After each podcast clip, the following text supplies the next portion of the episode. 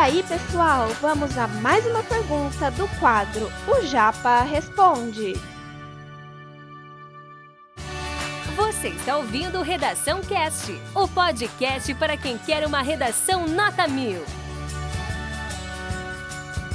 E aí, o que, que é preciso? O que mais é preciso para 900 mais? Quais atitudes são necessárias? Esse ponto é fundamental para você que está começando o ano, como eu disse anteriormente, para você que está disposto a fazer esse ano diferente. Eu quero fazer esse ano diferente. Eu quero consolidar o 900 mais e quem sabe o mil. Esse é o meu, objetivo, né? Para que pensar pequeno? Vamos lá pensar no mil, por que não? Né? Quem sabe você entra no seleto grupo de estudantes que conseguiram consolidar a nota máxima, a nota É difícil? É difícil, mas não é impossível. E vocês têm exemplos, alguns poucos exemplos que povoam a internet quando saem a divulgação das notas máximas, que conseguiram consolidar essa nota máxima. Então dá, tá? Quais atitudes os meus alunos e eu sugiro para vocês? Então, esse levantamento todo que eu fiz não são levantamentos que eu acho que é assim. Não, são assim, funcionam assim. Quais são atitudes que um cara que tira 900 mais tem que ter desde o começo do ano, desde fevereiro, desde janeiro, fevereiro, enfim, né? O que, que ele tem que fazer? Primeiro ponto que eu coloco ali no quadrinho verde, lá em cima, que é preciso ter consistência. A gente já vai chegar nesse mérito daqui a pouco, tá? Primeiro ponto que eu acho que é fundamental é definir uma rotina de estudos semanais. Redação não é o único conteúdo que você vai ter que estudar, mas redação merece uma atenção especial. Vocês sabem disso, no Enem não é diferente. No Enem, a redação, só uma única prova, uma única questão gigantesca, claro, dissertativa, ela é responsável por equivaler a 20% total da sua nota. É muita coisa. Ah, professor, mas matemática também vale, vale, mas são 45 questões de matemática e a redação é uma única produção que a gente tem que vale mil pontos, que vale 20% total da nota do Enem. É muita coisa. Então a gente não pode perder ponto aqui por bobeira, tá? Primeiro ponto, então, para você ter uma noção do que eles fazem, é, é, mudar um pouco a atitude do dia a dia mesmo. É, eu sei que vocês ficaram de férias, eu sei que vocês deram uma relaxada, né, ficaram um pouquinho descansado, um pouquinho ali, e acaba a gente deixando de lado os estudos mesmo, né? Primeiro ponto é definir uma rotina. E recuperar essa rotina é, difícil mesmo. Eu até entendo que é mais difícil ainda recuperar a rotina, porque foram dois anos que às vezes você não teve rotina. É difícil mensurar a rotina de dois anos de pandemia, muito complicado. Definir uma rotina semanal de estudos. Então, pensa comigo. Eu tenho várias disciplinas, mas a redação é muito importante. Cada uma delas tem uma relevância significativa, mas redação é muito importante mesmo. Então, a minha sugestão é você pegar um dia da semana toda semana e estudar redação exclusivamente de 3 a 4 horas por dia na semana. Segunda-feira à tarde, quarta-feira à tarde hoje, você já está estudando comigo uma hora de redação. Você está estudando aqui redação. Você precisaria estudar mais umas duas ou três horas só de. Professor, é muito tempo. Será que é mesmo muito tempo? Eu não sei não, viu? Eu vejo que, na verdade, esse tempo dedicado à redação é muito proveitoso, né? Professor, mas três horas escrevendo redação? Não. Eu não disse três horas escrevendo uma redação direto. Eu disse três horas estudando redação. Teoria, prática. Aliando as duas coisas, que é fundamental.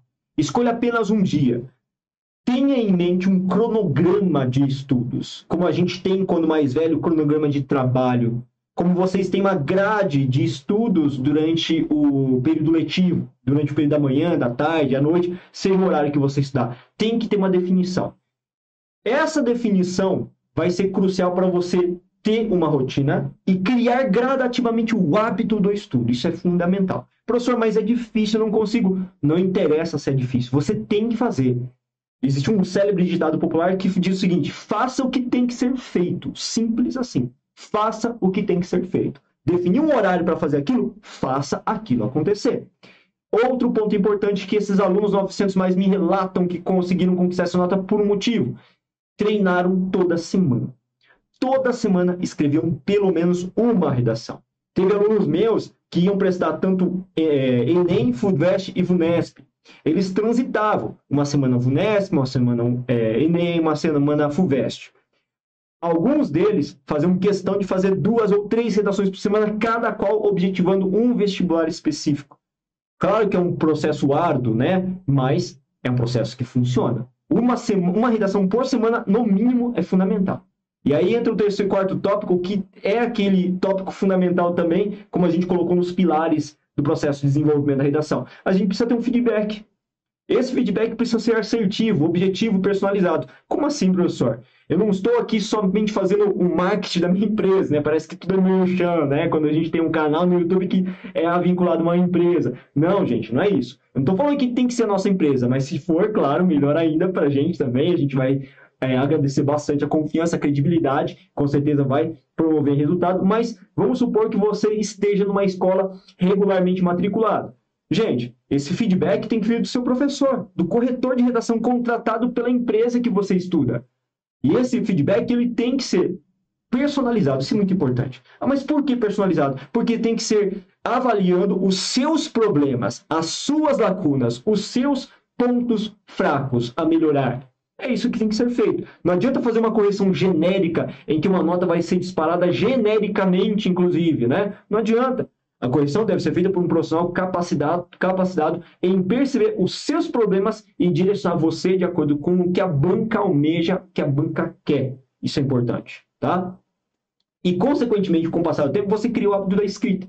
Eu sei que é complicado já três, quatro horas, né? Eu comparo muito estudo, galerinha. Essa comparação eu faço porque eu também adoro atividade física, né? Acompanho o Instagram. Quem acompanha o nosso Instagram da empresa, sempre no Stories eu estou postando alguma coisa em relação à atividade física. Eu gosto muito de atividade física de força, relacionada à musculação, levantamento de peso, né? A questão de é, desenvolvimento de massa muscular. Mas também gosto de aeróbico. Todo dia, todo dia não, perdão, né? Dia sim, dia não, eu estou correndo.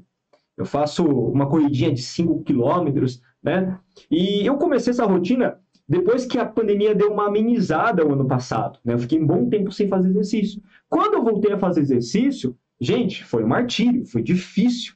Dor aqui, dor ali, dor na, na articulação do calcanhar, dor muscular em todo o corpo com o, o processo de secreção de ácido lático. Enfim, o negócio é, é punk, é difícil mesmo voltar a fazer atividade física. Só que a gente tem que vencer esse desafio. Eu comparo isso ao estudo também. Quando a gente começa a estudar, a gente. Não, agora eu vou ter uma rotina de estudo hoje, essa semana eu vou começar. Cara, é difícil, é moroso, é lento. Nosso cérebro quer parar de funcionar parar de funcionar no sentido de ter preguiça, ter sono. A gente não quer estudar. O cérebro parece que falar faz tudo para você não progredir nos estudos, né? E a gente tem que fazer aquilo que tem que ser feito. É difícil, mas a gente tem que vencer essa primeira barreira de transformar o estudo em alguma coisa rotineira. Depois de dois meses, três meses, no caso da atividade física, seu corpo se adapta. Depois de dois, três meses, a sua mente se adapta. Vencer os dois, três meses, mais ou menos de estudo rotineiro, torna isso tudo um hábito. E aquilo que é hábito é mais fácil de manter. É que nem escovar o dente, tem que fazer todo dia, toda hora, tá? Estudo é a mesma coisa. Você começa devagar, dor, angústia, insônia, incerteza, ai, não vou conseguir. Com o passar do tempo, se você mantiver a rotina, se você não errar a rotina, você consegue tornar aquilo um hábito e o hábito se torna mais prazeroso. Sabe por quê? Porque depois vem o resultado.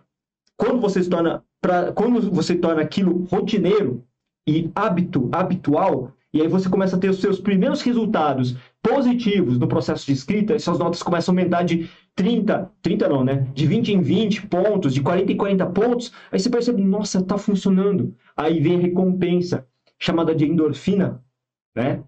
Essa recompensa neurológica faz com que a gente se engaje ainda mais. Por isso que é um desafio gigantesco vencer principalmente as primeiras semanas, os primeiros dois, três meses de estudo. Precisa de esforço. Não tem como evitar isso. Faça aquilo que tem que ser feito. Esse conteúdo é um oferecimento da Corrija-me, a plataforma preferida no ensino de redação. Saiba mais em corrijame.com.br.